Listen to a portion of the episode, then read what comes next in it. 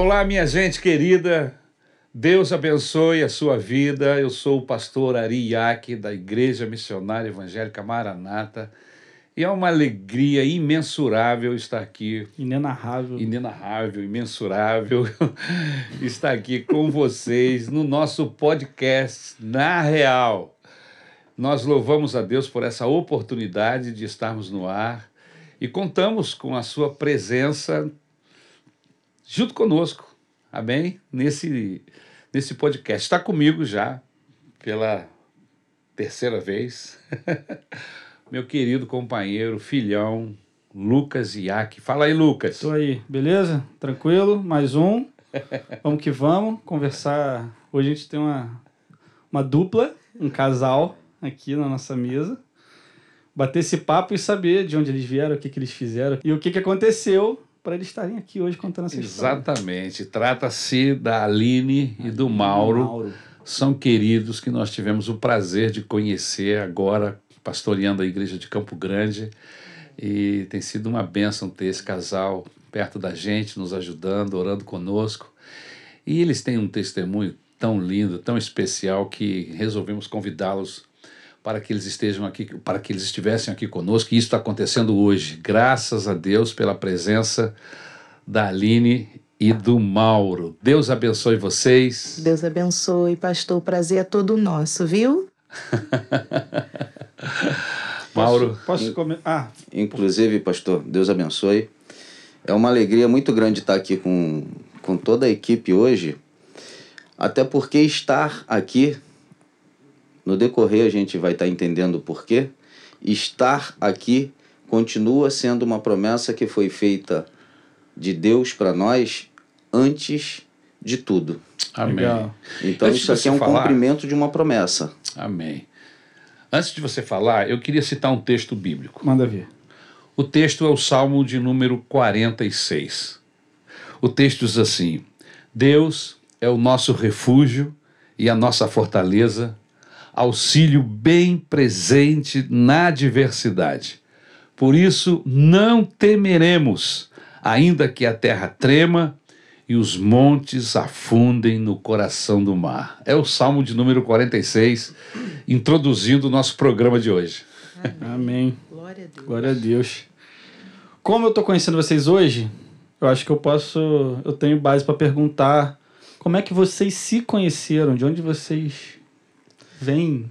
A gente é? se conheceu na escola. Ó. Oh. Estudávamos na mesma escola. Olha que legal. É. Então isso tem muito tempo. Bastante. Nós já estamos juntos há 30 anos. 26 Vocês eram adolescentes? Éramos Sim. adolescentes. Que legal, cara. É, e nós nos conhecemos na escola, ela numa turma e eu em outra. E aí, naquela época, eu desviado e a Aline em outra denominação, em outra religião, vamos dizer assim. Você desviado, você desviado porque você já, seus pais, sua família era evangélica? Então, pastor, eu posso dizer que eu fui criado dentro de uma igreja é, da Quadrangular. Fiquei lá até os sete anos de idade junto Evangelho com minha mãe. Quadrangular. Isso. Fiquei lá até os sete anos junto com minha mãe. Jesus cura, salva, cura, batiza com o Espírito Santo e leva para o céu. É. E aí de lá, de lá eu, a gente mudou, né? E aí a gente foi para eu fui com minha irmã junto com ela para presbiteriana até os 14 anos. E daí dos 14 para lá, até Deus fazer uma grande obra na nossa vida de eu ter conhecido a Aline, que está comigo até hoje. Graças a Deus, hoje fazem 30 anos, né? E estamos juntos aí nessa caminhada. Quando você fala hoje, é, é hoje, hoje não, né? Esse ano não, 30 não, nós Dia fizemos 28, 30 anos. faremos 26 anos 26 de, de casado. casados. Que legal. Casados, 30 de conhecidos. Sim. Sim. Muito Isso bem. aí. Você gostou de conhecer ele? Ah, ele era lindo, cabeludo. Era? Mas era? era. Agora ele tá mais ainda. Ele tinha o cabelinho na cintura. Caramba! Tava jogado, naquele Axel Roses. Do... Axel Rose, do, do Guns N' Roses. Guns N' Roses. Então, ele era fã. Ele era do rock and roll. aquele cara da escola mais lindo, com aquele cabelão Jesus na cintura, que todo mundo queria. Mas aí É. veio uma, na época, uma, uma pretinha, né? Assim, com um charminho diferente, que eu acho que deu certo. Deu certo. Deu certo. Tá dando há 26 anos. Tá dando a, Tá dando tá dando a, deu a, tá dando a 30, né? A 26 30, anos é. que a gente celebra a nossa Junho união. do ano que vem fazem 31 anos que a gente se conhece. Que legal. Graças a Deus. E Jesus? Como é que Jesus chegou no meio de Então, vocês? pastor, essa é uma história bacana e um pouco engraçada. Por quê? Eu tinha meu pé dentro do evangelho, que eu nunca esqueci. A, a, a, a semente que foi plantada nunca foi esquecida, Legal. né? E aí a gente começou a namorar, aquele namoro que hoje tá bem mais tranquilo, de, ah, vou só ficar. Uhum. O início foi esse, né? Há 30 anos atrás, então a gente já era bem avançado, né? E aí só que foi ficando, e eu fui gostando, e eu fui gostando, e eu fui gostando, eu falei, eu quero essa pretinha pra mim. Casar Só que pra mim ficar com ela vai ter que vir pra igreja junto comigo. Ali eu me decidi a voltar pros, pré, pros pés de Cristo. Ali eu me decidi a voltar pra onde eu nunca deveria ter saído. Sabe? E aí eu falei pra ela, Aline, eu quero realmente ficar com você. Só que a minha pretensão é voltar pra dentro da igreja, voltar a ser crente de verdade e servir a Deus. Ah, mas eu sou da igreja católica e eu tenho meus negócios e eu não paro com isso. Eu falei, não, peraí, tu não tá entendendo. Se você não for comigo, a gente vai desmanchar, a gente vai se separar. Até que ela concordou em ir uma vez a Maranata, ainda era na Estrada do Pré. Em Pastor 1993. Ó, É. eu só tinha três anos. Pois é. e aí a gente foi a primeira vez, foi a segunda, na terceira ela falou assim: "Não, já fizemos tudo que tinha que fazer, acabou por aqui, não vou mais para a igreja Maranata". Eu falei: "Então tudo bem. Tô indo embora". Essa igreja que você se refere, ela é em Campo Grande? É. Sim, a igreja Estrada de do Campo Pré. Grande, Estrada do Pré do Estrada do Maranata. Pré. É. E aí a gente tava no portão e eu fui embora andando. Andei quase 100 metros. Ela, Mauro, peraí. Eu vou mais uma vez com você à igreja. Pô, uma última, hein? E aí eu comecei a Vamos ver o orar. que, que acontece. Comecei a né? orar, sabe? Fomos à igreja, quando voltamos, eu fui surpreendido com a Aline cheia de lágrimas, falando quanto tempo eu perdi. Meu Deus do céu. Caramba. Então, nossa Incrível. história começou assim. Amém. Debaixo da graça, da Que mão do legal. Senhor, nos sustentando e nos livrando a gente todos os O que, que dias. aconteceu lá, Maura? Que você, as outras vezes não ocorreu e nessa última vez, o que, que aconteceu? Qual foi o diferencial de você ter saído da igreja com essa expressão? Estou perdendo meu tempo, por que, que eu não descobri isso antes? Então, pastor, eu quando eu participava da Igreja Católica, eu sempre gostei de estar assim próxima de Deus. Naquela época eu me sentia próxima de Deus. Claro. Porém, quando eu fui visitar a Maranata na Estrada do Pré, não era aquela essência como eu sentia na Igreja Católica. Diferente, totalmente. E eu não tinha A entendimento liturgia. total, Sim, sim. totalmente. Eu não tinha esse entendimento com as coisas de Deus. Uhum. E quando começaram os louvores, né, na época o nosso saudoso Efraim, né? Efraim. Efraim. É. Ele e- cantava, fazia louvor? Nossa, ele Efraim. louvava. Top. E cada louvor assim entrava como um punhal, parecia que estava realmente me limpando naquele Caramba, lugar. Que legal. Foi algo bem bem transbordante que eu nunca tinha sentido na igreja católica. E no- Presença de Deus. a presença de Deus inundou mesmo o meu ser de uma forma tão grande que eu não tive como dizer não. E o homem lá no banco orando, só, Senhor, tem orando. misericórdia. Eu comecei a orar. Eu queria casar com ela. Já, É. Eu já queria casar com ela. E nós tínhamos Acho pouco que Deus tempo. ouviu. Pô, achei, achei interessante disso porque você estava desviado, só que É. você você sentiu vontade de casar, mas essa condição para você teria que respeitar os princípios e valores que você já nem vivia mais de verdade, Olha, né? Mesmo quando a gente não tem, não tem a ideia, mas a consciência não se deixa a gente se perder, a gente sabe o nosso norte. É. É aquele, A gente É a sabe bússola, onde a né? gente tem segurança. é, é a aplicação do texto. Ensina a criança no caminho que ela deve Pronto. andar. Perfeito. Sabe, eu sabia que ali. No momento que você Eu- precisasse ter responsabilidade, eu você ia ter que estar ali. Eu sabia que ali eu ia ter segurança de ter um casamento abençoado. Sim. Porque fora da igreja, fora do caminho Você já do sabia Senhor, o que, que era, né? farra. e farra eu já estava vivendo antes. Eu queria uma coisa Correto. que funcionasse. E a gente, Que legal, vamos lá botar no ponto, no, no- os pingos nos is. O que é que pode funcionar longe de Cristo? É. Eu tinha essa Nada. É consciência. ruim, hein? Funciona nada. Caramba, tinha essa que consciência. legal, cara. Que legal. Sabe? E eu Então, agradeço a minha assim. sogra. É mesmo? É, porque foi ela quem, dentro de quando ele era criança, que levava para os estudos bíblicos da igreja quadrangular. Então a semente foi Foi plantada. É. Quando eu o conheci, ele já entre linhas falava algo do evangelho. Então Mesmo essa desviado. Sim, isso, então sim. isso para mim hoje é muito importante. Caramba, que legal. Porque realmente nós, como né, pais, a gente precisa ter essa visão. E aí, depois desse, desse passo dela em relação a Jesus, ele marcou a data do casamento. Então a gente se casou bem rápido depois disso. Que Só legal. foi mais demorado porque assim, a gente sempre teve alguns tipos de problemas, né? E era, éramos nós dois, pastor, Deus é maravilhoso. De quando a gente iniciou para o dia de hoje, somos nós dois. E Sabe? Deus. Nós dois e Deus. E isso faz com que a gente tenha muito pé no chão. Sem Correto. deslumbramento, sem esperar alguma coisa de alguém, Uhum. sem esperar nada de ninguém, na verdade, a não ser do Espírito Santo de Deus nos direcionando. Então, as nossas conquistas foram à base de suor, lágrima e, E muito oração. trabalho Joelho também. no chão. Isso aí. Que legal. Sabe, confiar em Cristo, porque se não for dessa forma, a gente já teve bastante experiências, E o- muitas. O casamento de vocês, vocês tiveram dificuldades para que isso acontecesse ou você já vinha já se preparando para a coisa? Então, a gente se preparou até onde- aonde a gente pôde, Correto. sabe?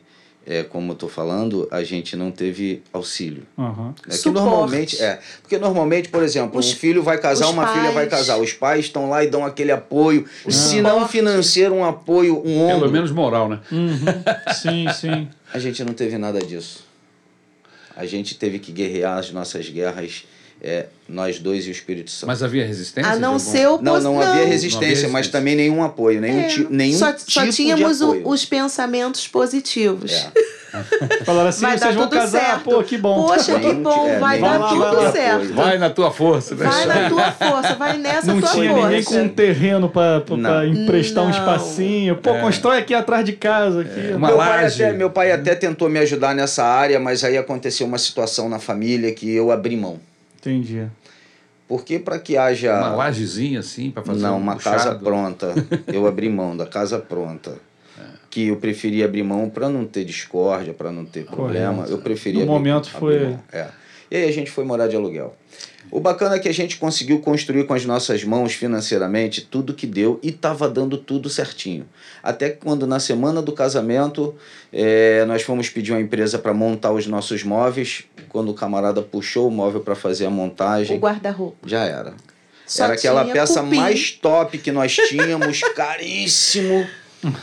E a gente não tinha mais dinheiro para fazer mais nada. Caiu, quebrou tudo. Não, é porque ele ficou guardado tudo. três anos, que foi uma das Ah. coisas, uma das primeiras coisas dos móveis que nós compramos. Correto. E com a nossa dificuldade, como éramos sempre eu e o Mauro e mais ninguém, então a gente foi comprando aos pouquinhos. Como é que é. Entendeu? Um- a gente Eu compra um móvel, isso. paga 10 meses, compra um fogão, paga 10 meses, e assim vai. Então, E aí, é, e aí o na semana do guarda-roupa tinha quase 4 anos Só não guardado. avisaram pro cupim que ele não tinha que Não. comer. Não, pois Aí é. na semana O do móvel. casamento nós tivemos que comprar um guarda-roupa. Ah, meu Deus. Porque a gente já tinha, já tinha. já- Nós íamos juntar as nossas, as minhas coisas com as delas. Sim. Então o guarda-roupa na nossa cabeça era uma coisa que não podia faltar. E compramos o guarda-roupa. E aí aquilo ali gerou uma dívida na semana do casamento. É. Essa dívida ela tá até hoje. Eu não consegui me libertar dela. A gente não conseguiu se libertar dela. Porque quando a gente pensa que tá flutuando, né? Aí vem alguma coisa. E, Aí gente, um cupim come. e assim, o gostoso de tudo isso, porque nesses longos 30 anos que a gente tá junto, junto, a gente realmente já viveu muitas boas e a gente vive nos braços de Deus. Amém. Porque é impossível, eu posso dizer isso, pastor. É impossível suportar se Deus não tiver no controle. É verdade. Mas é deixa eu falar uma coisa. Vocês casaram. Expectativas. E a gente estava na introdução aí dessas, ah, dessas expectativas. É. Sim. É, filhos, que é o que geralmente acontece quando a gente é, se começa casa. a pressionar, né? Todo mundo logo mundo. E aí? Vai ter filho. É, nós ouvimos muito disso. Não, mas né? isso é, é de praxe, né? Todo mundo fica naquela pressão em cima do casal, é. Sim, casado, para que eles gerem filhos. É. Os avós, querem, avós querem netos, os sim. tios né, querem é. sobrinhos, e vai por aí. Exato. E aí? Tinha, tinha gente Muito, assim? Então, uma torcida organizada. né? Mas o tempo foi passando, né? Nós, a princípio, no terceiro ano, né, Mauro? A gente já começou a ficar um pouco mais assim. Três anos. Três anos de casado já. E nada. Né? E nada. E no quarto ano, e a gente começou a partir para os exames. Para ver e, o que estava acontecendo de errado. Sim, uhum. já, né? Por que não? Então Vocês nós... queriam, sempre quiseram? Sempre. Mauro sempre sonhou em ser pai. Eu que sempre pisei no freio. Mas ele, né, Mauro? Ali ele me freou muito nessa é. situação, né? É. Eu lembro que nós fizemos os exames psiquiátricos que a igreja, não sei se hoje ainda pede, mas antes pedia. Pede. Eu acho que sim, eu pelo menos peço. É, né? E eu acho isso fantástico. Ninguém casa enganado. Sim. Acho fantástico tudo certo, tudo direitinho, mas a Aline inicialmente não eu queria ser pai com 14 anos. E eu vim sustentando isso até o dia de ser pai. Porque eu queria muito ter Desde os 14 anos? Desde os 14 anos. Ainda bem que você não começou cedo assim, né? Pois é. É, não deu certo. Você até que tentou, mas não deu certo. É. E aí pronto, e aí a Aline ficou titubeando durante um período, porque queria aproveitar, e éramos nós dois, sair, passear, se divertir dentro de um limite, né? até que chegou a hora dela concordar e a gente partiu para essa situação. E aí, aí é que a gente foi saber as coisas que vinham acontecendo da nossa dificuldade em poder engravidar. Na realidade, a dificuldade era minha. Né? Eu tive uma dificuldade muito grande, fizemos exames e mais exames e, e passamos por um médico que deixou a gente bastante desmotivado Imagina. Até porque o camarada falou o seguinte: eu vou falar que eu acho que as pessoas precisam saber que nem tudo que a gente ouve de um médico ou de outro deve se levar em conta. E se a gente não tiver ali preparado, se a gente não tiver os pés no chão, acaba cometendo loucuras. Eu ouço que a gente sempre tem que ouvir pelo menos duas ou três opiniões sim, antes de fechar sim. qualquer Foi diagnóstico. Foi o que fizemos. É. Mas esse médico em questão, fomos indicados ele virou pra gente e falou. E uma coisa de bacana nisso tudo, desde quando a gente se conheceu, todos os médicos que a Aline ia ou que eu ia, nós estávamos juntos. Nas sempre. consultas. Legal. Nunca separados. E esse médico virou pra gente depois dos exames e falou assim: olha, vocês dois para terem filhos juntos de vocês, impossível. Cara, que já lançou um impossível de cara. Impossível. Tá. Aí ele falou assim, o que eu acho importante dizer. Se você tiver relação com uma outra mulher, ela engravida no estalo. Ué. E se ela tiver relação com outro homem, ela engravida que no estalo. Que sugestão louca é essa? De... Exatamente. Mesmo em exemplo. Exatamente. Que exemplo é esse? Foi exatamente o que nós ouvimos de um camarada de renome e fomos indicados a ele. Então, a gente não que aceitou que essa palavra. Se os dois eram férteis, o, o que estava acontecendo? A gente veio mantendo uma vida é, sexual ativa durante muito tempo. E porque a Aline tomou remédio durante muito tempo, Sei. É, o médico disse que o organismo dela, coisa absurda, se é assim ou não, eu não sei. É, o organismo dela, por conta da medicação, não exatamente não conseguiria o, o, o, o, o esperma hum. não conseguiria fazer a fecundação Fecundar. porque o organismo dela já estava treinado a pegar aquele produto e lançar fora Uhum. Por isso ele falou que se fosse qualquer um outro produto de qualquer um outro ser, funcionaria. Entendi. Mas o meu não. De contrapartida, comigo seria a mesma coisa. Entendi. É quase te dando uma legalidade para tu fazer uma coisa. Que doideira, hein? Lo... Doideira. Pronto. Doideira isso. Isso aí. Vivemos aí, isso. Como é que isso se resolveu? Então, pastor, como nós fazemos parte né, da igreja já, a gente já tinha uma vida de oração nós colocamos na mão do Senhor, mesmo diante de tantas cobranças, né? Da, da família, dos amigos, da igreja, né? Sim. E a gente começou a orar, pedindo ao Senhor direção, porque queríamos ser pais, queríamos ter filhos. E o tempo foi passando, e quinto ano, sexto ano, sétimo ano, gente. Vocês lidavam com isso, vocês? assim? Olha, Tranquilo, pastor. É até que não. Porque tem gente que se desespera, né? Não, Sim. nós Não. estávamos tranquilos. Não foi o nosso caso, porque mesmo diante de- da, da falta dos filhos, o Senhor nos dava outras coisas para para gente viver Sim. em amor, sabe? Para gente curtir, né, Mauro? Uma coisa bacana que aconteceu, porque também nós estávamos tranquilos. É, nós, logo assim no início do nosso casamento, nós morávamos no centro de Campo Grande. Eu não sou muito chegado a essa situação de sonhos, de revelação. Eu sou muito pé no chão quanto a isso. Uhum. Bastante, bastante. E um belo dia eu tava, nós estávamos dormindo em casa, eu e ela, só, e Deus falou comigo. E por incrível que pareça, através de sonhos. Sabe? E Deus já havia falado comigo que ia me dar dois filhos. E para mim foi muito claro, muito nítido, Você tinha uma promessa. tinha uma promessa. E para mim foi muito claro que seriam dois meninos. E que dois meninos, clarinhos, clarinhos, clarinhos. Não, eu não tenho problema nenhum de preconceito com nada. Ainda bem. Né? Por que, que eu estou falando clarinho? Para que realmente seja confirmado o que Deus havia falado comigo. Né? E a gente estava naquele pé ali e pronto. Eu dormi com aquela palavra ali e recebi. Os Isso anos lhe foram- tranquilizou. Demais.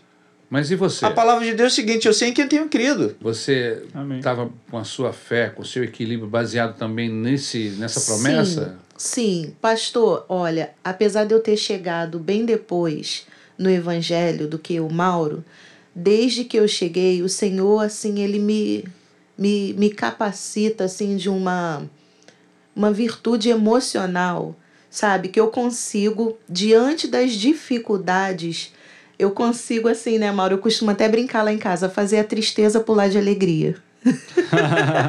porque isso não era assim um peso na minha vida. Eu acho que Mauro contava mais com a maternidade do que eu. Então, Bom, ele esperava desde os 14 anos. né? exato. É, eu estava Exato. ansiosíssimo. Expectativa. Expectativa. Então, Mas de assim, verdade eu tinha certeza do que Deus faria na nossa vida. sim. E depois que ele me contou o sonho, eu falei, ué, se for de Deus, vai se cumprir. Amém. Ponto. E vocês buscaram tratamento. Sim, aí caminhamos, né? Agora, o interessante é que existem pessoas que às vezes colocam a sua fé em Deus e acham que o milagre vai acontecer, mas eles não abrem a possibilidade desse milagre acontecer também via a medicina, o que eu entendo que é viável, que é Com possível. certeza. É provisão, né? Com certeza. Nós somos prova disso. É. Nós somos Nós- prova disso.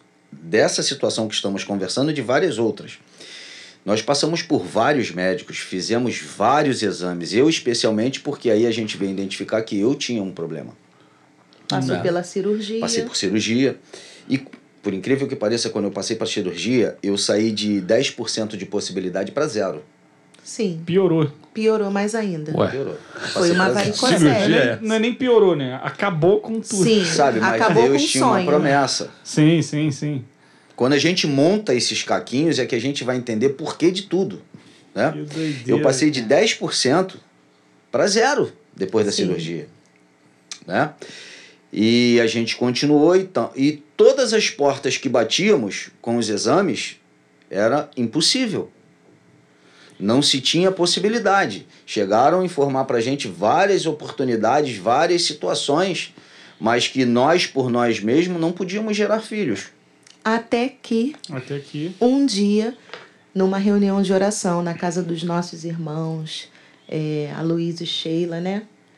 E uma irmã, ela, no momento da oração, ela colocou a mão na, no meu ventre e ela falou, né, em mistério comigo e falou: Olha, é, está chegando a hora. Aquela promessa que está guardadinha no seu coração está chegando a hora. E naquele momento eu entendi como uma maternidade. Isso é forte Mas eu demais. não via, eu não via assim a perspectiva para que direção tomar. E, o E qual é o tempo? Qual é o tempo desse início do tratamento até então, essa possibilidade viável já dessa gravidez acontecer? então, aí nós um já ano, estávamos dois anos? Não, mas Nós já é- estávamos no 13 terceiro ano aguardando no Senhor essa Tá, mas o promessa. tratamento? A gente Então. começou a fazer os nossos tratamentos depois, a partir do sexto ano de casado, né? A promessa é de qual, qual foi o ano? A promessa nós Do seu éramos sonho. é, Do seu 2000, dois anos de Dois anos de casado você teve um sonho. dois anos de casado. Aí com seis anos de casado, Começamos os exames. começamos uns exames de tratamento. Com 13 anos, você recebeu essa, É, 11 para esse 12. spoiler. Isso. todas. É interessante Deus estava que te dando um Deus... spoiler. Ó, é- tá chegando. Sim. Lucas, é interessante que Deus ele não nos abandona. Que legal. E talvez quando a gente nem perceba, mas quando ele sente que a gente vai talvez dar uma fraquejada, ele vem lá e te alimenta novamente. Uhum. A partir de quando Deus falou com ela nessa situação, um belo dia eu estava chegando em casa, morávamos já no Mendanha. Tinha o pessoal da. Como a gente morava longe da nossa igreja, né? A gente sempre tem aquele pessoalzinho que a gente conta mais da, da, da, da igreja de próximo, né? E aí o pessoal estava lá em casa, o pessoal da consagração foi lá em casa orar. E eu estava trabalhando nesse dia.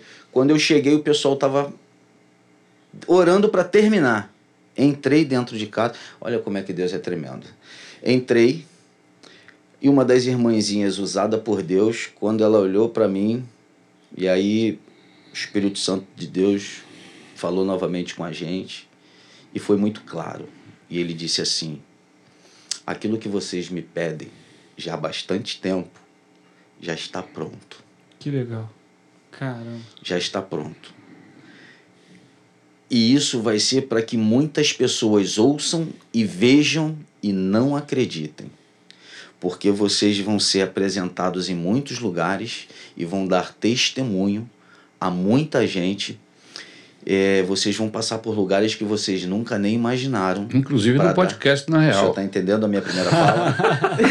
Entendeu a minha primeira Verdade. Hoje está se Tá cumprindo É, uma tem gente pastor. assistindo de tudo quanto é canto. Com isso, pastor, a gente deu Glória testemunho, testemunho na igreja já por algumas vezes, na Maranata, porque tá sempre tendo um rodízio de pessoas, né? A gente Correto. deu testemunho no Jornal do Brasil, Ó, íamos dar o te- te- testemunho na, na Bandeirantes também, mas eu não sei que aconteceu alguma coisa lá no momento, e aí acabou não acontecendo. Foi aí que a gente começou a entender que Deus falou assim: muitas pessoas vão ver o que eu hoje estou fazendo com você. Que bom. que legal. Então, estar aqui hoje é uma promessa cumprida de Deus. Amém. Estamos vivendo. que a gente está vivendo até o dia de hoje. Então, toda a nossa vida de natalidade, mesmo depois dos filhos vi- virem, nascerem, a gente continua vivendo. Agora me diz uma coisa. Você desconfiou que estava grávida.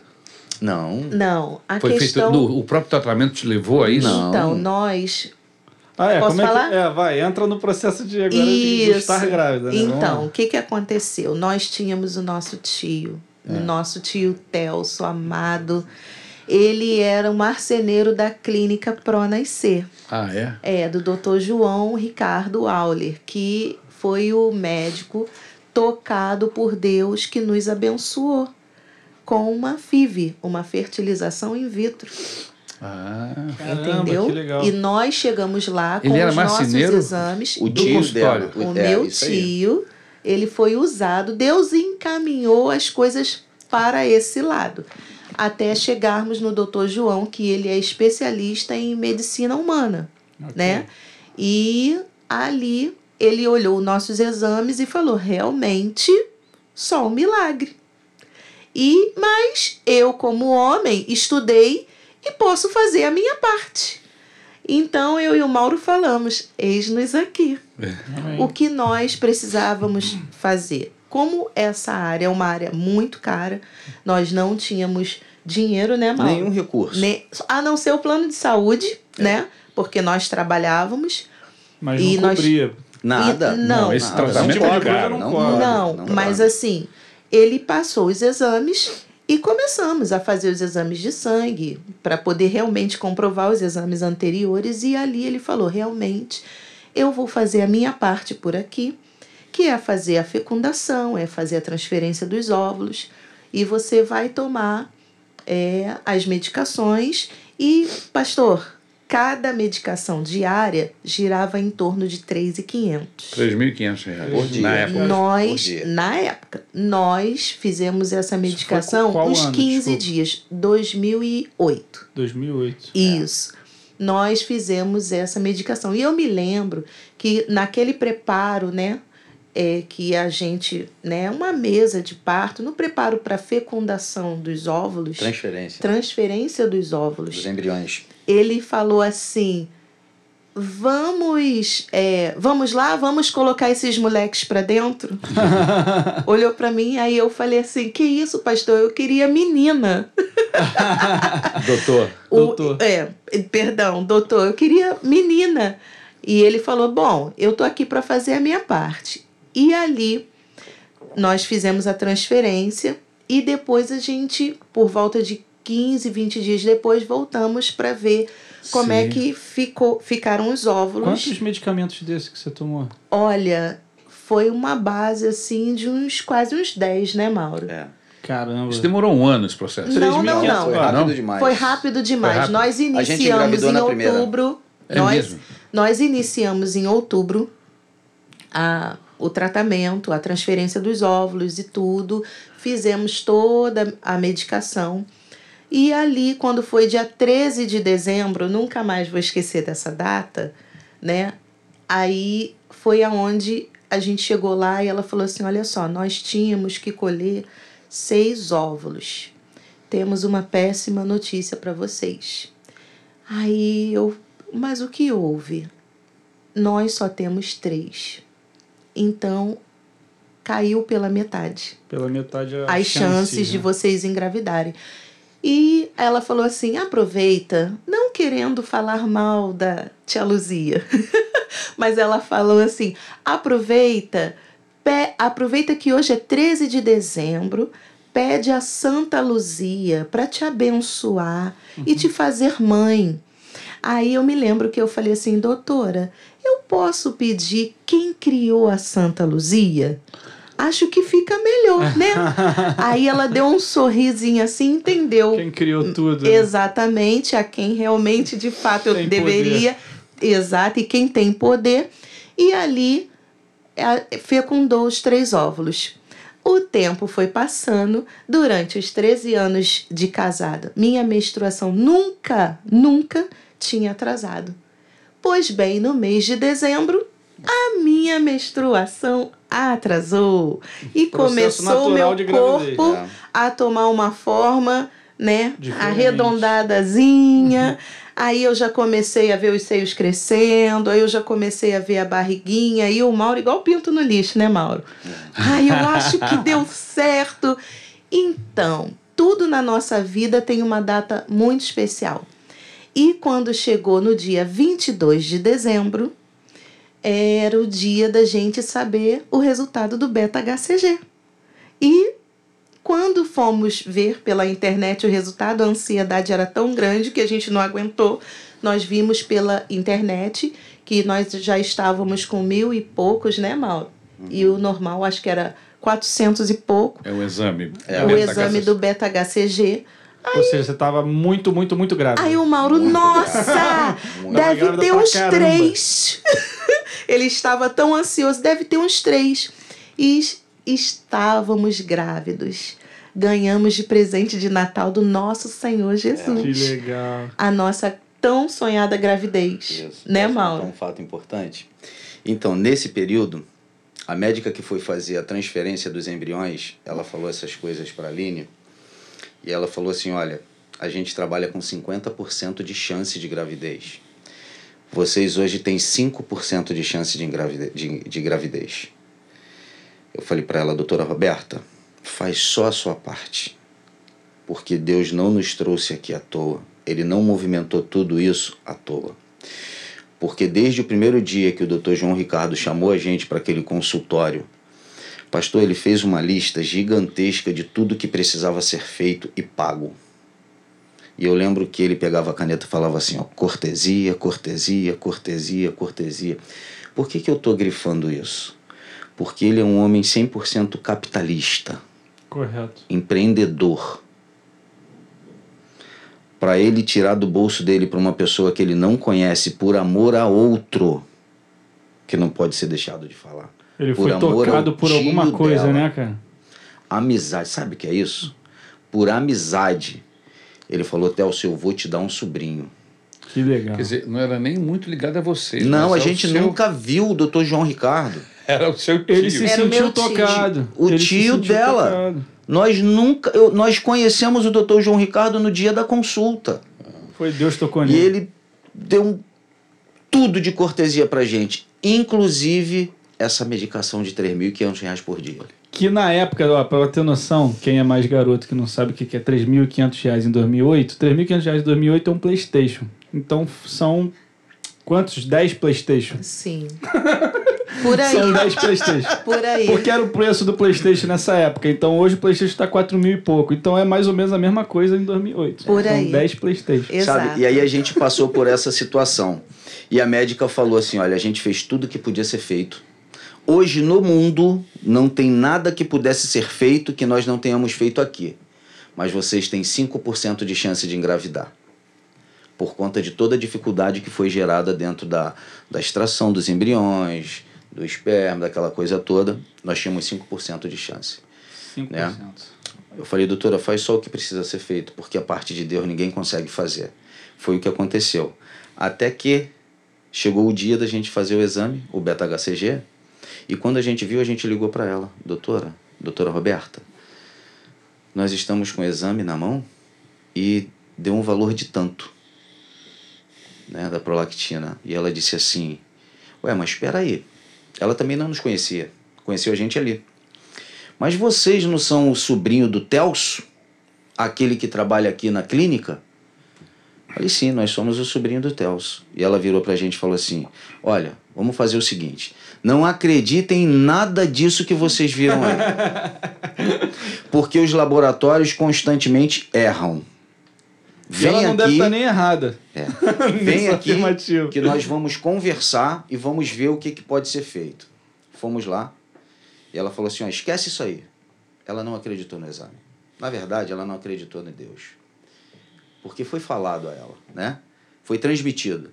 E aí ela passou pra gente um outro exame, que já seria a ultrassonografia, que seria muito mais conclusivo. Mas tivemos que esperar mais 20 dias. Esperamos mais 20 dias, né, Aline? Fomos fazer ultrassonografia. Na história de fazer ultrassonografia, quando a médica passou aquele O gel. gel, É. e quando ela encostou o aparelho, ela, opa! Já vi um aqui. E já falou assim: já vi um aqui. Falei, glória. Certeza de um tem. Eu já estava felicíssimo. Lógico. Nós tínhamos 5% de chance de engravidar de um, gente. É. 5% de engravidar de um. Ou seja, 95% contra. É. E ela encostou o aparelho na barriga da Aline. Já vi um aqui. Rapaz, eu- a gente desmoronou. Eu esperava durante muitos anos. E aí ela continuou o exame. Falou assim: caramba, já tem outro. Tem mais um. Dois. Olha, Alegre mãe de filho. foi, foi uma vitória muito grande. Que e aí, legal. chorando muito, eu falei pra ela assim, doutora, vê se tem mais um, porque foram transferidos três embriões. Dentro das dificuldades, né? É. Mas foram transferidos três, né? Falei, doutora, vê se a senhora vê mais um aí. Porque pode ter mais um. Se tiver, vai parar aí, não pode ter mais do que três, né? É. Não, só tinha lá Kaique Bernardo.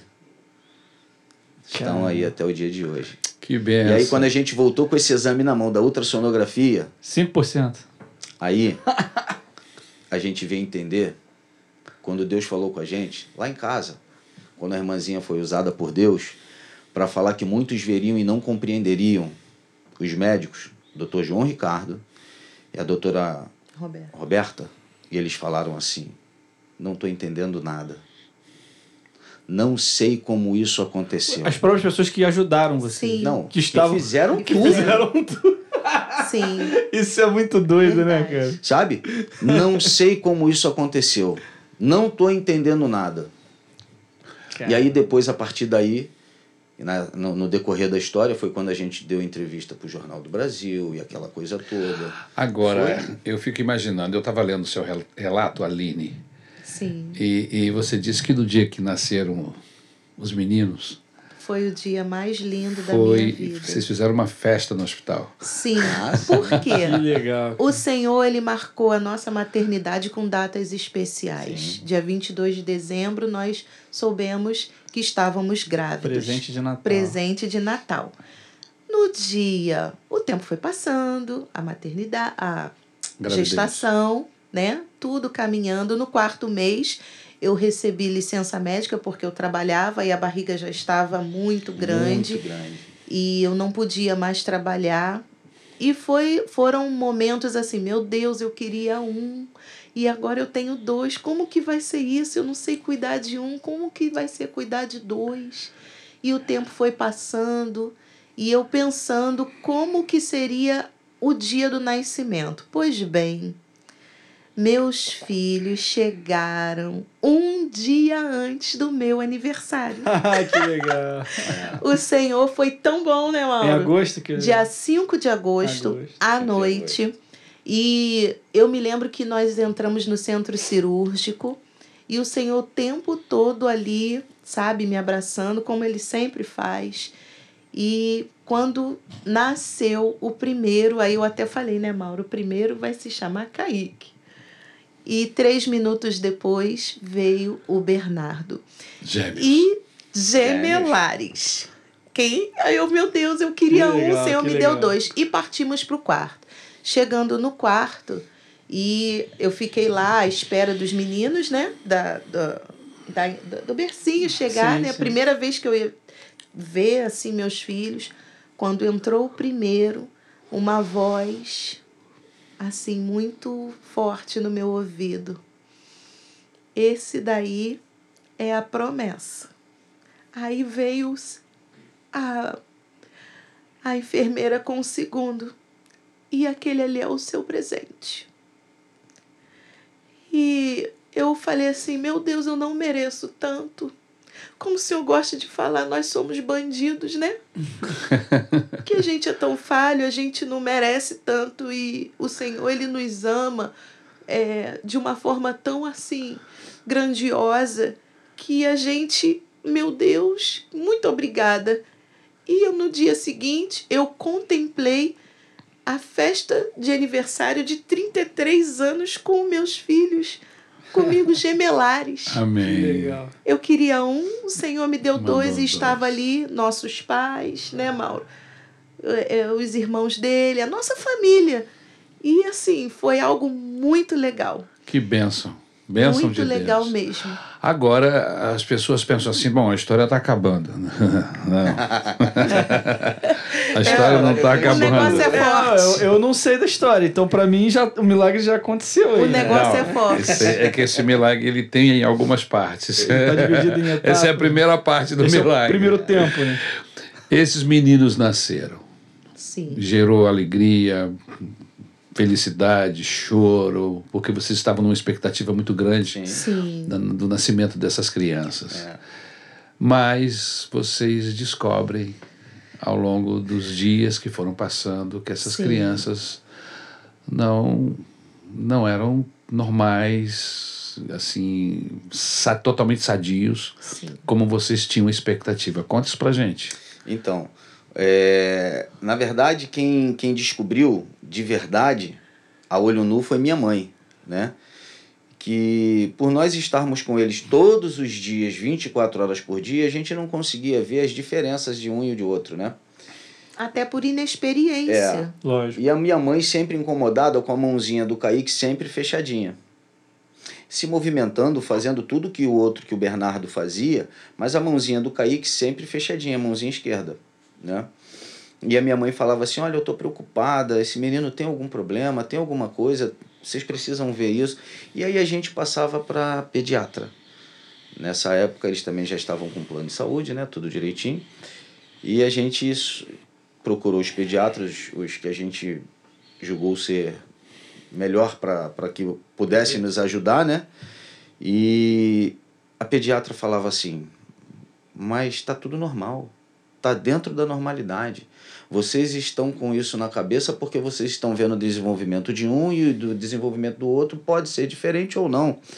E só que aquilo já começou a nos incomodar porque a minha mãe estava incomodada.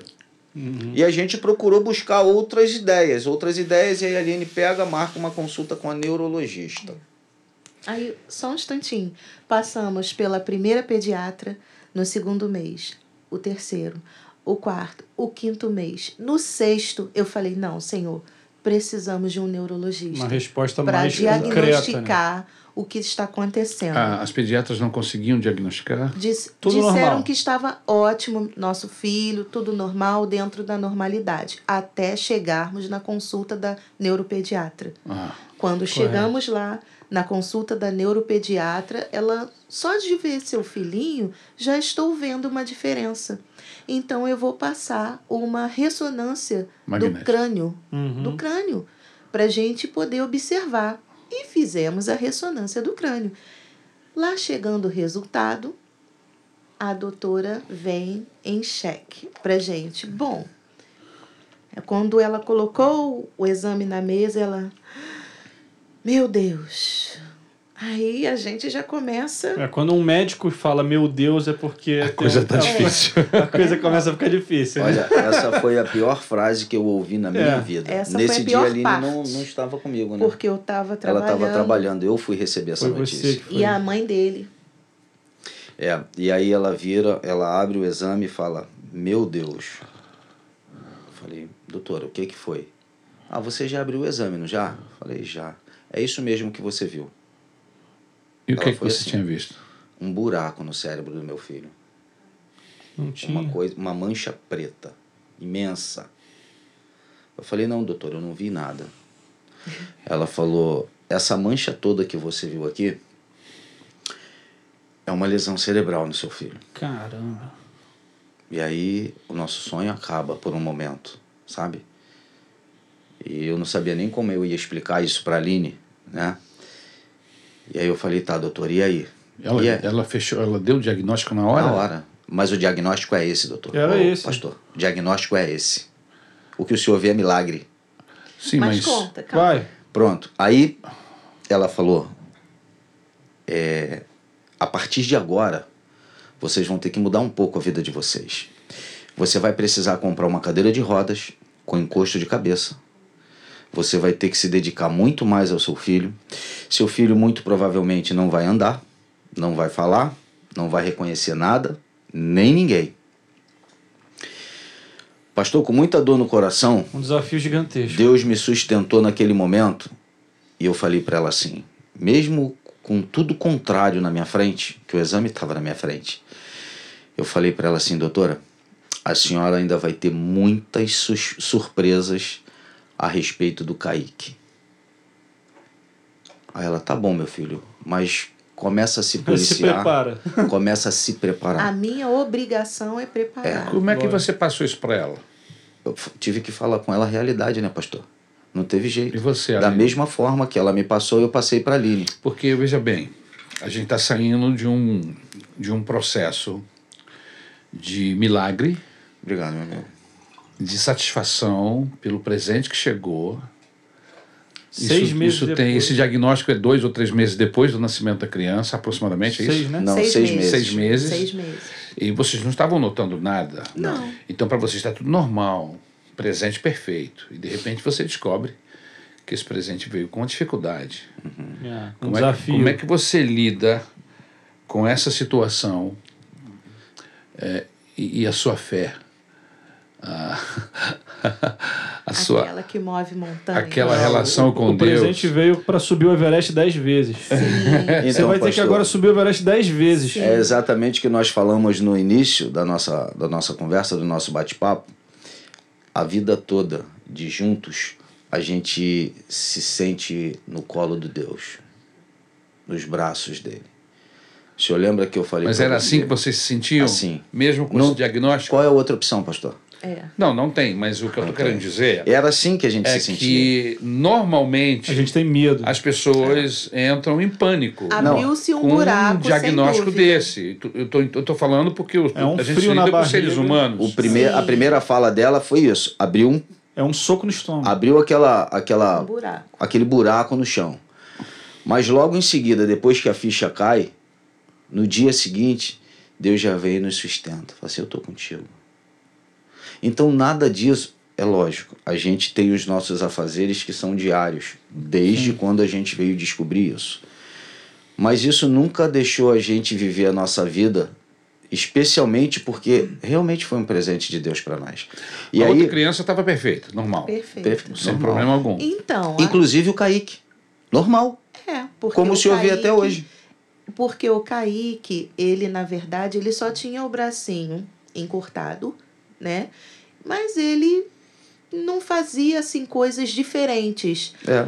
A não ser que o Bernardo, ele engatinhava e o Kaique, ele se arrastava. Uhum. E aquilo ali nos incomodava. Sim. E a partir desse diagnóstico da doutora, ela falou: "Ó, vocês vão começar a fazer fisioterapia Pra ajudá-lo. Exata, exatamente, sim. fortalecer a musculatura e começamos a partir para fisioterapia.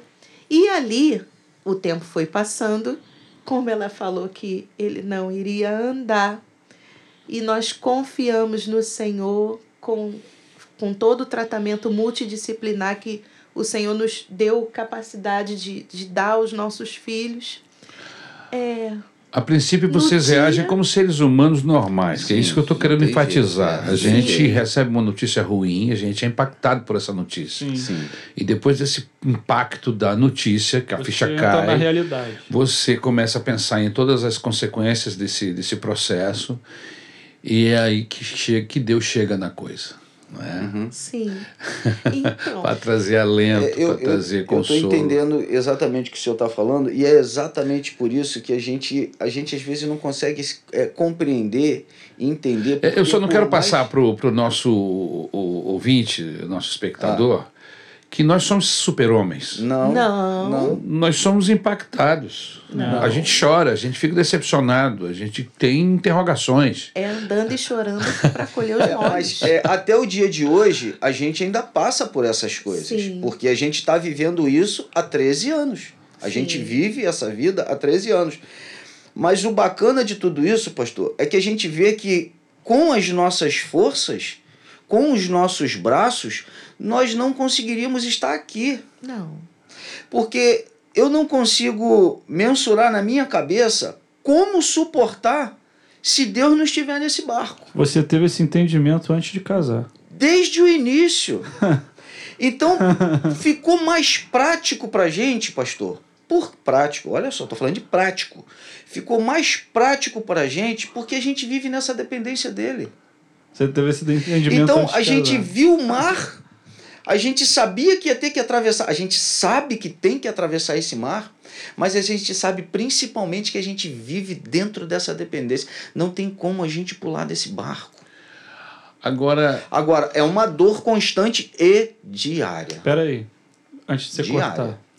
Você estava falando sobre ele se Sim. arrastando. Se arrastando. o desenvolvimento E aí começou a fazer fisioterapia. Começou a e fazer terminou. fisioterapia. E ali ele foi tomando força nas perninhas. E ali ele começou a se levantar melhor. E a gente tirou, começou a tirar o andador, que é uma coisa ruim para os bebês. Aham. E na minha cabeça eu não queria ver meu filho se arrastando. Lógico.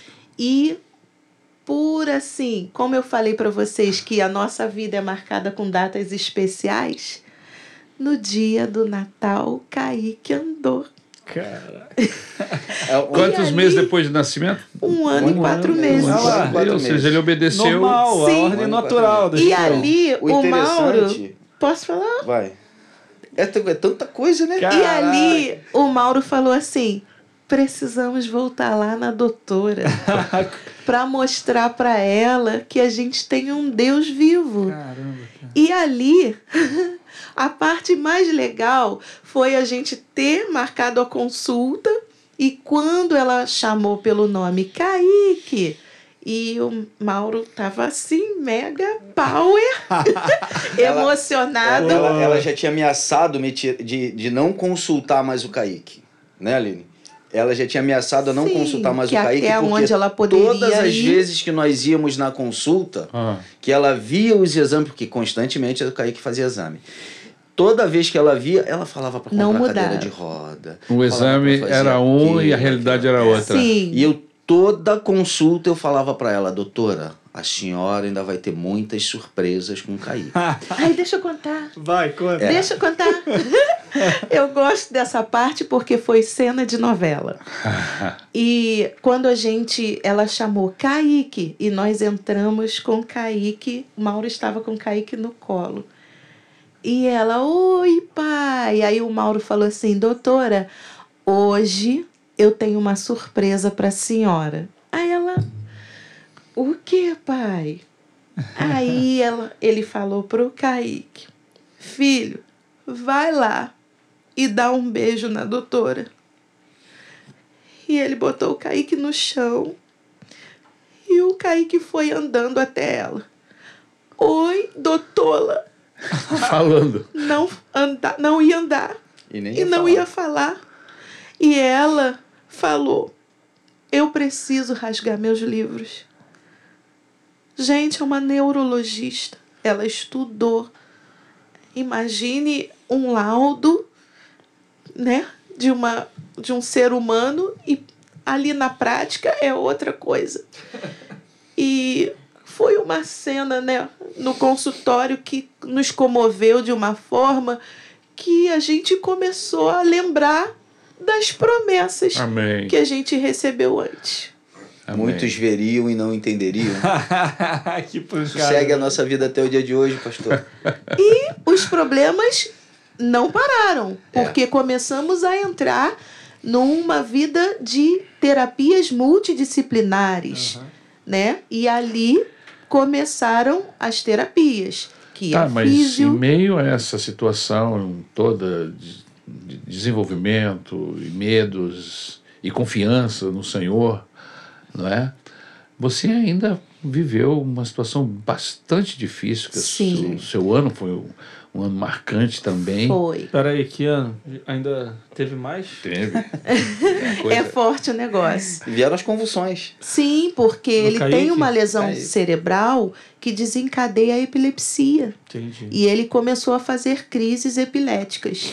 Muitas. E, na época, nós, ainda sem direção para essa área de neurologia, Quando né? você diz muitas, você fala quantas? Era uma diária? É Uma por dia? chegou- Não, chegou eram a- umas 10 por dia. Dez por dia? Sim, Mas Essa- isso... umas 10 início. crises. Essas crises, segundo eu não sou entendedor da, da matéria, mas essas descargas Sim, elétricas que, que eles levam a, recebem. que eles recebem por causa desse processo todo, é, faz com que o, a situação fique cada vez pior. É porque Quando- vai, vai, vai acabando exterminando os neurônios. Exatamente. Quanto Sim. mais vezes você tem É. um, processo desse epilético, né, Como se fosse um bug no cérebro. você Exato. a, a segunda a própria medicina diz que isso vai lhe eliminando mais, ele lhe limitando mais. Ele Sim. tinha 10 por dia. Sim, essas eram fracas. Não nos causavam muito medo.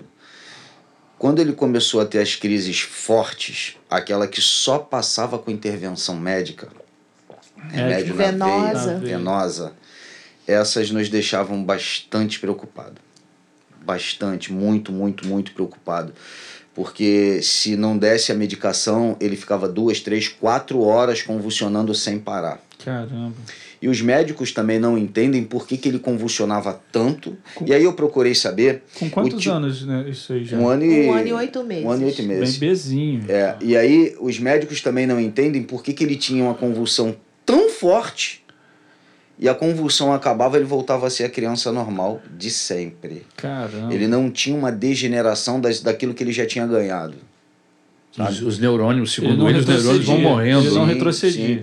E aquilo fez nos é, come- começar a, a querer conhecer muito mais disso. Sim. E aí viemos saber que o tipo de, de, de convulsão dele era o tipo mais forte de convulsão e que leva à morte. Sabe? Caramba. Isso doía muito. Esse processo de convulsão, ele, ele, ele, ele demorou muito, ele foi longo? Foi longo. Sim. É porque eles têm que fazer um medicamento. Foi esse longo. medicamento ele atenua de alguma Exato. forma esse, essas, essas crises. Exato. Então, nesse período, nós não tínhamos direção, como eu falei, e pedimos é, ao Senhor para nos direcionar, porque através do plano de saúde nós achávamos que estávamos numa das melhores neurologistas. E ele não parava com as crises, até que o Mauro tinha uma cliente que trabalhava no IFF, Instituto Fernandes Figueira, ali no Flamengo, que é um hospital próprio de renome, é um hospital já, né, para Um esse hospital federal, um, um hospital escola, né? Sim, é um hospital escola para esse tipo de casos, né? E só que é muito difícil entrar num hospital desse. Ainda tem essa questão de como entrar num hospital desse. Mas através da cliente dele, ela, olha só, eu vou marcar uma consulta lá, vou tentar pra, com o neurocirurgião. E o neurocirurgião é simplesmente o doutor Belas, que é aquele neurocirurgião super legal do Rio de Janeiro. Aquele, sabe, que todo mundo quer. E ele estava lá. E até que a gente foi lá, né, Mauro? Na consulta com o exame. E quando a gente chegou lá, ele olhou a imagem e ele falou assim: olha, essa lesão do seu filho não é cirúrgica. Isso é tratado no ambulatório. E como que a gente faz então, doutor Belas? Olha, aqui não tem vaga. Aí você recua, né? E ali, nós estávamos ali sendo direcionados por Deus. Sim. Mas naquele meio tinha uma médica que ouviu a, A conversa. a conversa e se interessou. Por um acaso, né? A doutora Flávia, que é uma. Ela era chefe da neurologia do hospital, e falou assim: Eu posso marcar com vocês uma próxima consulta? Aí nós. Opa! Ué, E- lógico. E um, ela simplesmente marcou para a semana seguinte. Então as coisas começaram a se encaminhar. E estávamos lá na semana seguinte, quando chegou na nossa vez, que ela viu o exame do Kaique. E ela ficou assim impactada. E ela falou: Vocês nos autorizam é, tirarmos fotos dos exames? E a gente, claro. E ali também tem os acadêmicos que estudam ali. Uhum. Vocês nos autorizam chamar as pessoas aqui para a gente poder fazer acompanhar uma. o caso. né? acompanhar Foi o quando caso, para a gente todo discutir o setor caso. de neurologia Ela- do hospital. Parou o setor e começou a falar o laudo do meu filho com a linguagem neurológica, porque ele tem um cisto porencefálico e tal, tal, tal. E todo mundo. E o Kaique estava ali no cantinho, que ali também tem um lado kids. Uhum. E então vocês querem ver essa criança? Aí sim, aí eles imaginam, né? Vem um cadeirante, vem uma. Uhum. Aí ela, peraí. Aí, Kaique, vem aqui. Aí foi o Kaique. Aí Andando. todos. Oh. Caraca. Então, Ninguém acreditava. Ninguém acreditava. Só que o Kaique, ele naquela época, como tinha crises, ele chegou lá dopado pela outra neurologista para não ter crises. Então ela começou a desmamar o Kaique, desmamar naquela Da- da medicação, medicação. e começou a fazer uma outra medicação com o Kaique, que ficou dois anos e meio sem crise. Que legal. E o Kaique É. foi crescendo, tomando, é, pegando desenvolvimento, começamos uma ecoterapia, começamos a fono, começamos a físio, começamos a TO. Foi nesse período que você entrou, você teve uma perda, né, né, da, da, da sua mãe. Sim. E depois foi você acabou. Nesse período, sim, depois no ano de 2012. Você desenvolveu a psoríase. A psoríase, exatamente. Por... E, essa enfermidade ela tem muito a ver com psique, não é? Sim, é, emocional. A, a emocional. É. É, tudo isso que você estava vivendo acabou... era uma explosão é, de emoções que eu estava inteiro. vivendo. Por montanha russa. Exato. Eu tinha dois bebês para cuidar, sendo um especial. Sim. Mas o mesmo na dificuldade que eu levava o, Kaique para terapia, o Bernardo sempre junto, o Mauro também sempre dando suporte. Eu me lembro que eles brincavam assim na varanda da nossa casa, um, um jogando a bola para o outro. E o Bernardo, não posso deixar de mencionar o Bernardo, que é o meu presente, ele ficava: Vamos, Kaique! Vamos, Kaique! O presente estimulando a promessa. Sim. É. Joga, Kaique! Joga para cima! Então, ali eu via Deus o tempo todo. E nesse período, a minha mãe foi acometida de uma enfermidade, de um AVC, e eu passei a ter três bebês, né? Dois de dois anos e, um de, e uma de 65 anos. E ali a minha mãe, muito, muito, foi muito difícil, uma fase muito complicada. Infelizmente, ela veio a óbito, né? Depois de uns três meses da morte da minha mãe, eu perdi a minha prima, que era minha irmãzona, aquela que você. Deixa eu fazer uma pergunta antes de você continuar. Você tá onde da história? Só pra gente não perder. Lá na, no óbito Nas da minha perdas. mãe, nas Ok. perdas. Só voltar um pouquinho. É... Cara, a família de vocês viu isso tudo. Hum. Você era católica. Como é que foi? Porque assim, eu creio. Como é que foi a família de vocês acompanhando Qual isso? família que você tá falando? Ah, Da parte dela ou da minha as parte? duas, não sei. Então, Cara, como a é que foi família isso? da parte dela, Deus ele nunca joga pra perder. Sabe? Muito bom, né? Eles, essa tia dela, que é a esposa do que nos apresentou ao médico que fez toda essa, essa jogada pra gente, é, uns estavam desviados e ela é como a mãe para Aline.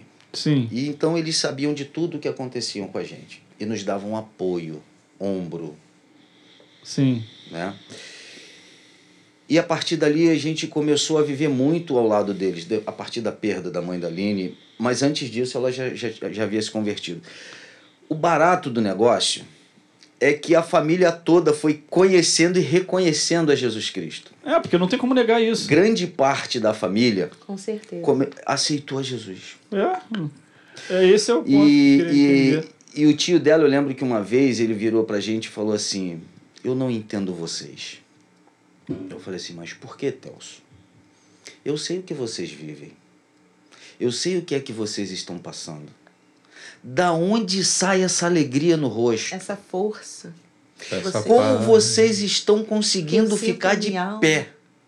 É. Não é É porque uma tudo me montanha vai russa. bem. uma montanha russa. É, é isso.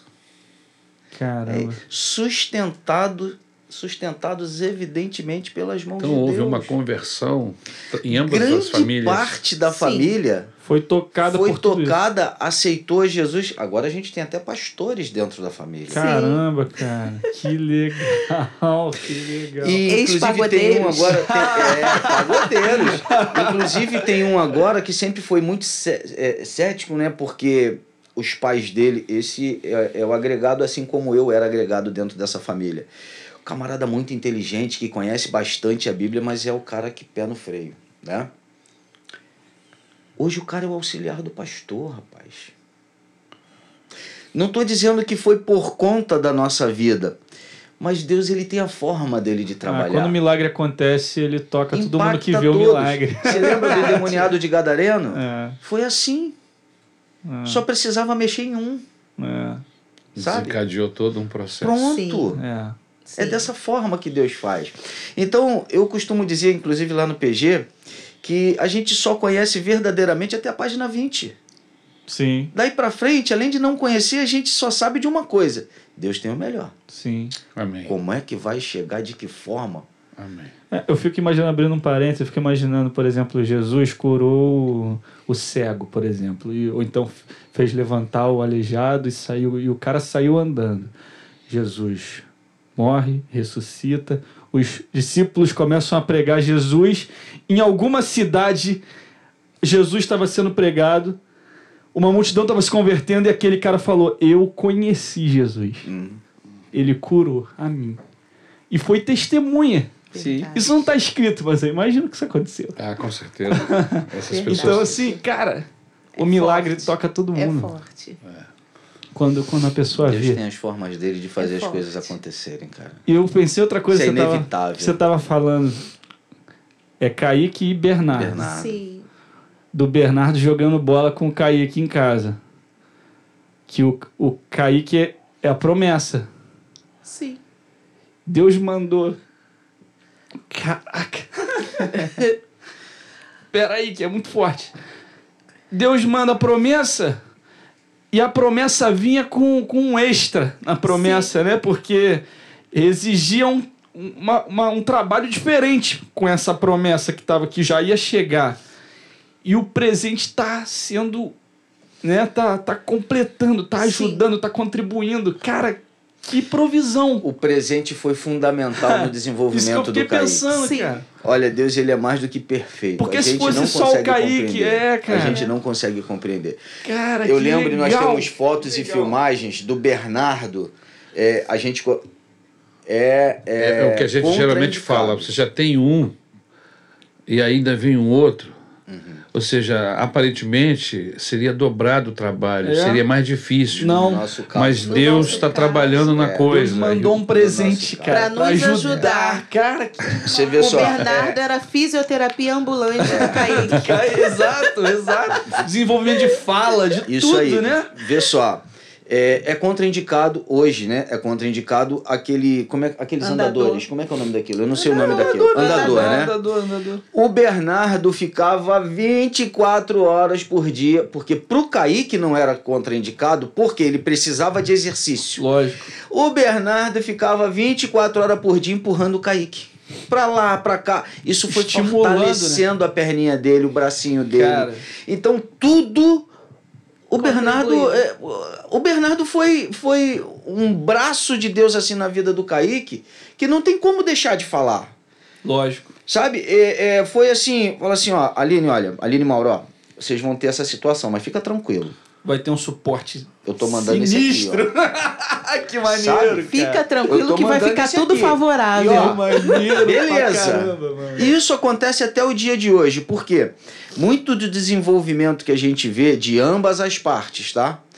De ambas as partes, é, vem muito um do outro. Que Amém. maneiro.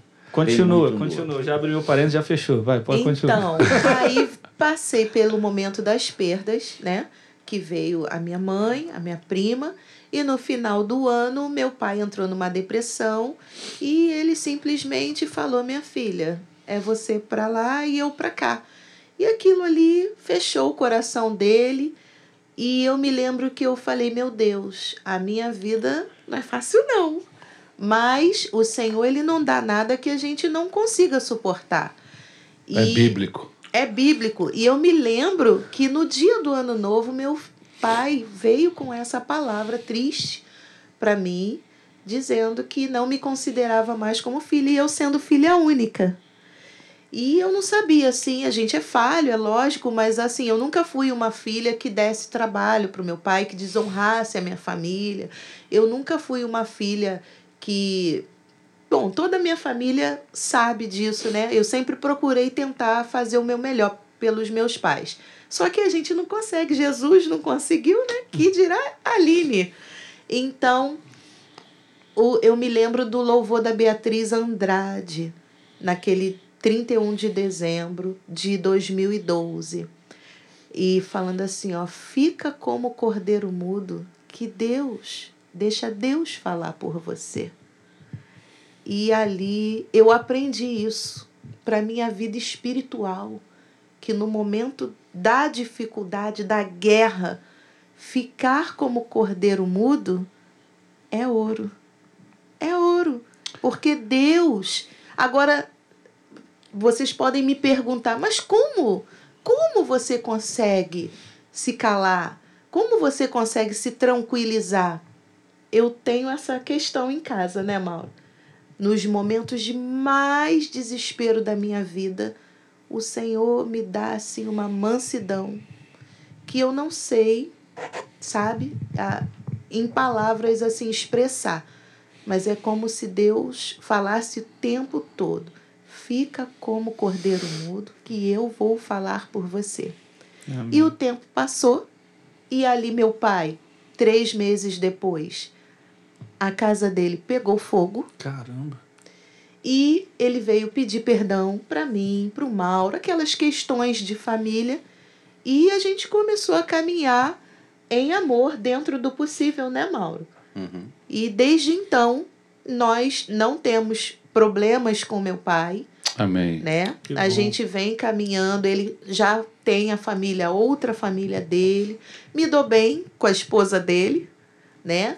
Tenho, a gente tem essa coisa de boa, né, Mauro? Agora ele com 77 anos, sempre que posso dou assistência, não posso estar sempre pelo pela minha vida, minha rotina, Sim. mas o Senhor tem nos sustentado até aqui. E o- as crianças foram crescendo à base de terapias, né? Porque o Kaique sempre necessitando de fortalecimento, né? Então ele vem na, na ecoterapia, na fisioterapia, e, e o tempo foi passando na psicologia, né? Porque tudo isso é muito importante, não só para eles, mas também para mim, para o Mauro, para lidar com a situação, porque ser inclusão na nossa sociedade não é uma coisa fácil, É. mas é possível, né? E nós estamos aí para tentar dar o nosso melhor para os nossos filhos, para nossa família, né? E sem contar que a gente também na nossa igreja, a gente não pode esquecer de um detalhe. A nossa igreja orava para a gente Eu engravidar. ia perguntar isso. Como que a igreja eh, participou É. nesse momento tão A igreja difícil? nos abraçou muito, pastor. Aí, E, eh, tem uma pessoa que a gente não tem como deixar de falar. E eu falo brincando que tem um irmão lá da nossa igreja. Eu falo assim, rapaz, esse é mais pai do que eu mesmo. Porque ele orava todos os dias, durante anos. Ele orou todos os dias pela nossa gravidez. O Luiz da Claudinha. Eu sei. Que legal. Cara, Foi tão todos legal os que dias os- eu encontrava com ele em qualquer lugar. Ó, hoje, 7h20 da manhã, eu estava orando por vocês. E Deus falou para mim que vai dar filho a vocês. E eu vou continuar orando até vocês engravidar. Quando a gente engravidou e a igreja ficou sabendo, ele falou assim: pronto, acabaram-se minhas orações por vocês. Eu vou orar por outra pessoa. Ele falou assim: agora eu vou caçar outro. Luiz da Claudinha. Aí eu brinco uma vez. ele é te- evangelista. é, uma vez num maravilha. testemunho É lá da nossa igreja, né? Eu até falei eh, lá, lá no púlpito, eu falei assim: o Luiz é mais filhos dos meus filhos Mais do pai. que é mais pai do meu pai do- dos meus filhos do que eu, porque ele orou mais do que eu. Interessante que o filho dele nasceu que dia? Não, nossos filhos, porque o dele é mais velho, É. no mesmo dia do filho dele. o É mesmo? filho 5 do de o agosto. Luizinho O nasceu no Luizinho. mesmo dia deles dois. Que legal. É. Falando deles dois, chama os meninos aí. Chega aí, Kaique Bernardo. Kaique Caraca, os moleques aí. Deixa esses meninos passarem aí.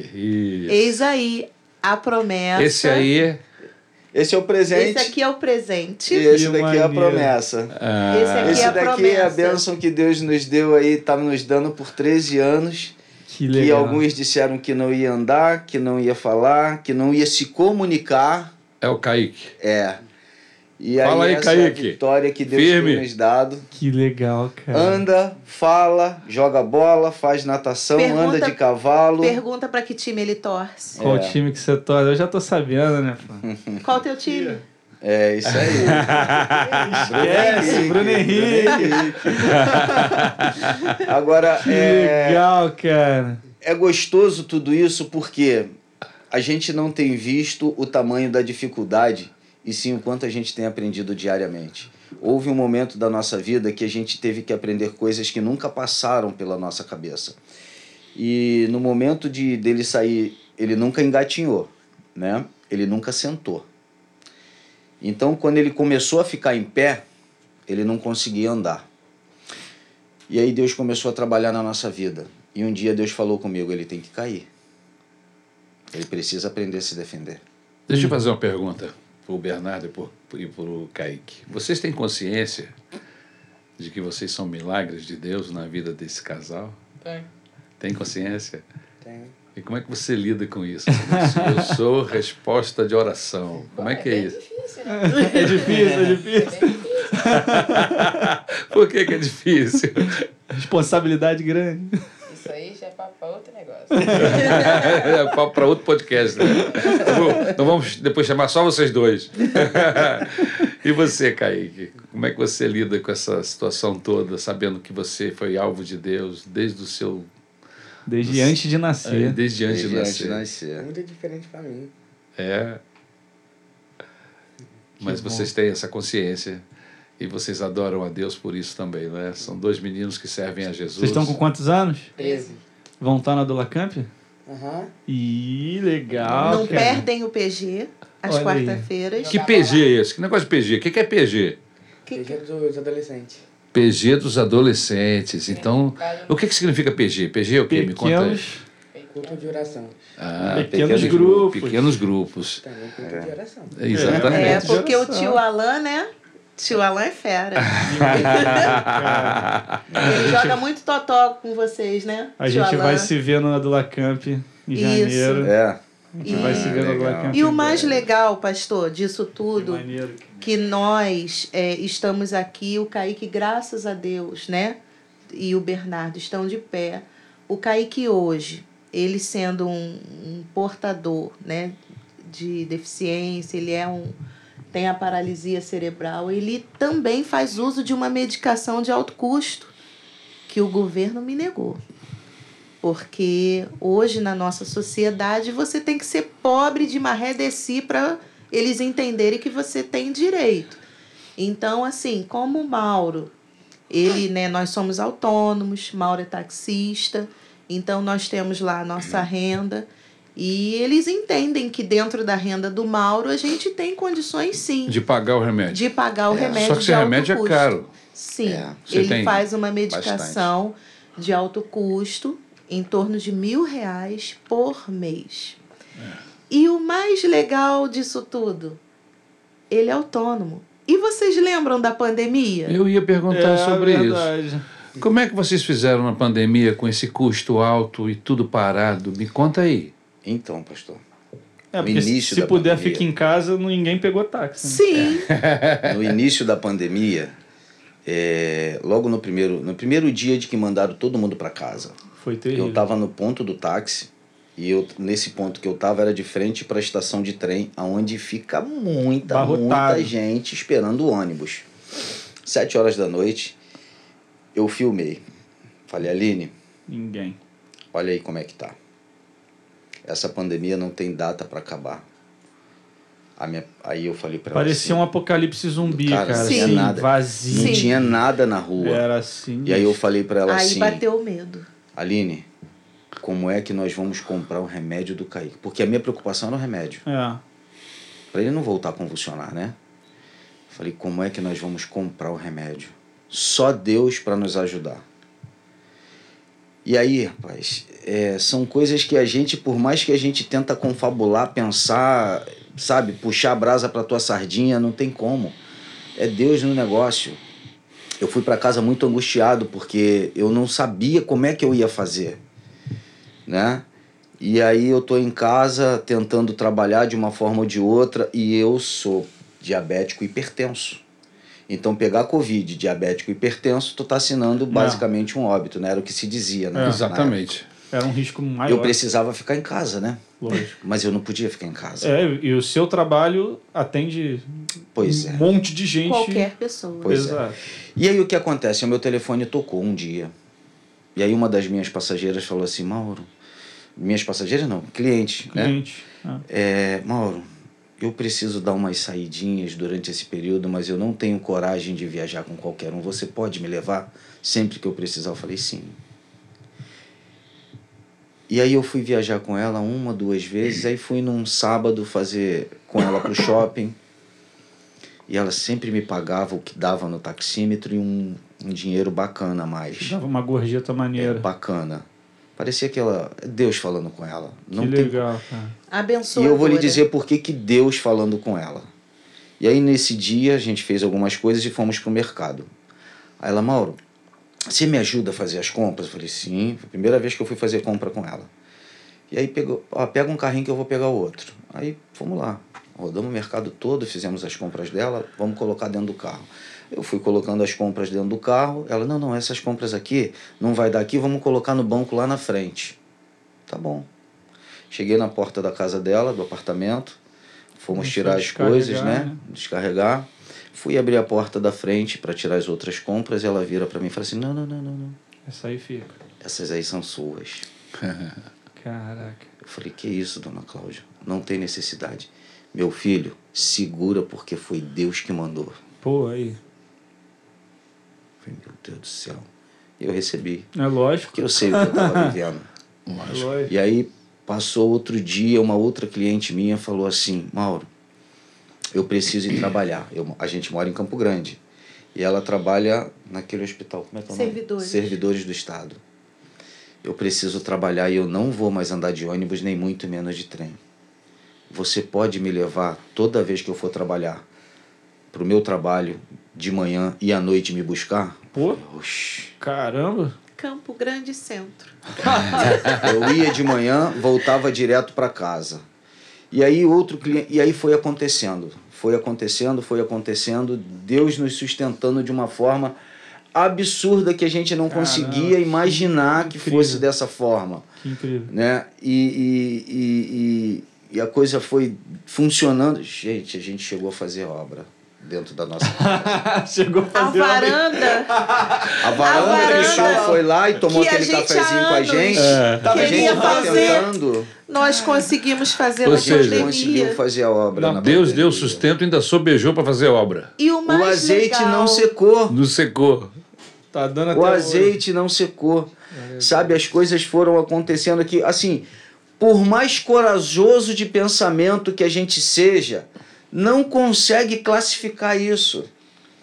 Não tem como você dizer que você quem produziu, o teu braço que é- não tem como. Não. As coisas foram acontecendo e as palavras dessas pessoas, essa que eu levava para o centro da cidade, ela falava assim: se incomode não, no dia certo vai acabar. E o mais legal disso tudo, que eu sempre gostei muito da consagração. A consagração é onde eu, sabe, aquele cantinho Ah. da, Consagração da igreja. aquele culto de oração na igreja. Isso, A sempre reunião. gostei muito. Eu sempre, sabe, Deus ele, ele sempre teve algo muito diferente comigo ali. E eu me lembro que era um tempo que eu fazia jejum, jejum, jejum, jejum, jejum. E eu falava, Senhor, a gente precisa ter o dinheiro para comprar a medicação do Kaique, senão ele vai ficar indo para o hospital convulsionando. E como que a gente vai fazer para comer?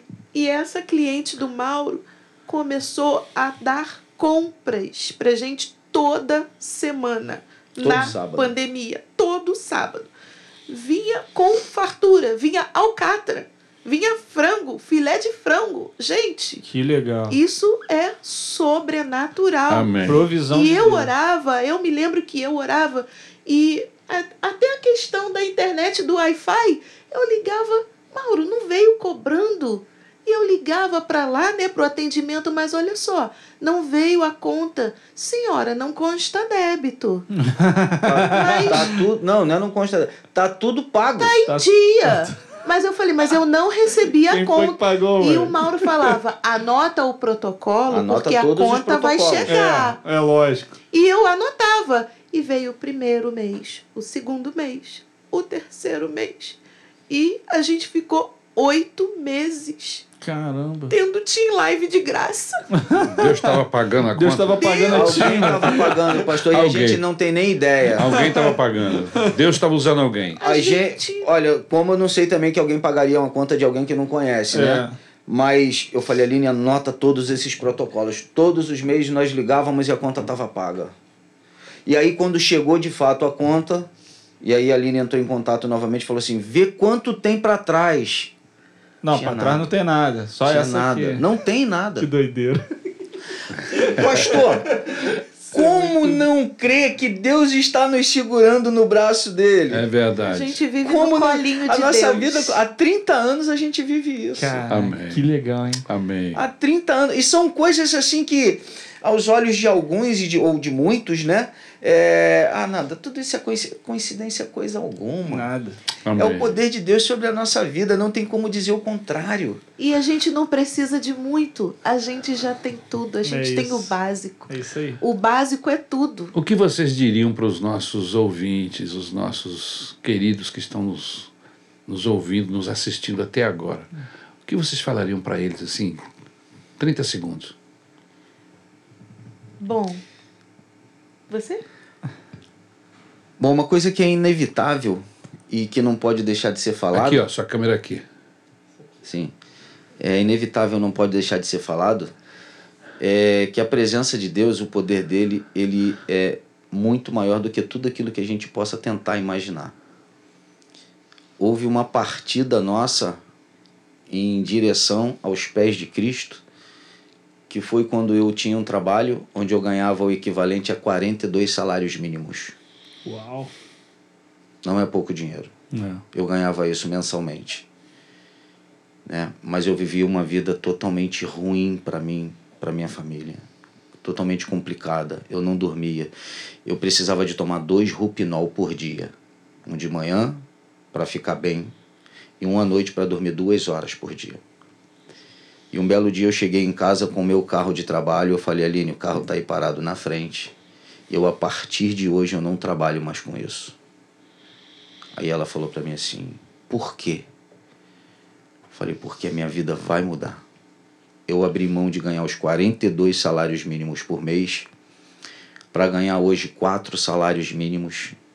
Mas hoje eu boto a minha cabeça no travesseiro quando eles não me acordam, só o despertador me acorda. E a gente é Essa feliz. paz que hoje eu tenho junto com a minha família não tem preço. Então, por mais que eu pudesse ter pensado o que seria viver com Cristo, eu não conseguiria imaginar que fosse dessa forma. Amém. O que eu tenho a dizer é que, acima de qualquer coisa, vale muito a pena. Porque a transformação que ele fez na minha vida, no nosso casamento, na nossa família, não existe preço nesse mundo que consiga pagar. E você, Aline? O que eu tenho a dizer para os ouvintes? Ore, jejue, se consagre, dê o seu melhor para o Senhor, porque Ele é fiel e Ele faz infinitamente mais do que você pede e pensa. Amém. Amém. Amém. Que legal. Eu quero terminar esse podcast hoje como nós começamos, citando o Salmo de número 46. Deus é o nosso refúgio e fortaleza. Amém. Auxílio sempre presente na adversidade. Amém. Por isso, não temeremos, ainda que a terra trema e os montes afundem no coração do mar. Eu vou deixar a última palavra com meu querido filho, para ele orar por nós e terminar esse podcast de hoje. Hum, amém. Pô, que história. Que história. É incrível, assim, eu, eu conheci vocês hoje, todos vocês, e é impactante. Como Deus tocou no seu coração antes de casar e falou que você teve a certeza de que se você fosse ter uma família tinha que ser aos pés de Jesus. E aí você já tinha praticamente desistido. Ah, não quero isso não, não, não é pra mim. Alguma coisa te tocou ali e falou, vai mais uma, só mais uma. E aí você vai ver o que, que vai acontecer. É. Caraca! Cara, isso é muito louco. Verdade. não tem como explicar isso. E aí acontece tudo isso. Cara, que doideira. Eu tô felizão de ter participado desse, dessa conversa. Amém. E aí eu vou morar, né? É o famoso vou morar. Fecha teu olho aí que você tá ouvindo e vendo Amém. esse podcast. Jesus, obrigado Amém. por essa conversa, obrigado por porque a gente pôde conhecer essa história. e ver esse milagre, Senhor, aqui Amém. na nossa Senhor. frente. Amém, Obrigado. Jesus. Obrigado Jesus. porque tu és fiel. Amém, Jesus. Senhor, abençoa nossas vidas, Senhor. Faça teu milagre na minha vida, na vida do meu pai, na vida dos nossos irmãos que Amém, estão aqui Jesus. presentes Amém. e na vida daqueles que estão assistindo e vendo esse Sim, podcast, Senhor. Senhor. Promove o milagre Senhor, na vida de cada um. Em nome de Jesus, eu te agradeço por tudo. Amém, Senhor. Muito Amém. obrigado, Jesus. Amém. Que o Senhor Jesus abençoe a sua vida. E na próxima semana a gente está aí, se Deus quiser. Um É grande isso. abraço. Valeu. Na Real, podcast. Beijo grande. Deus abençoe a todos. abençoe.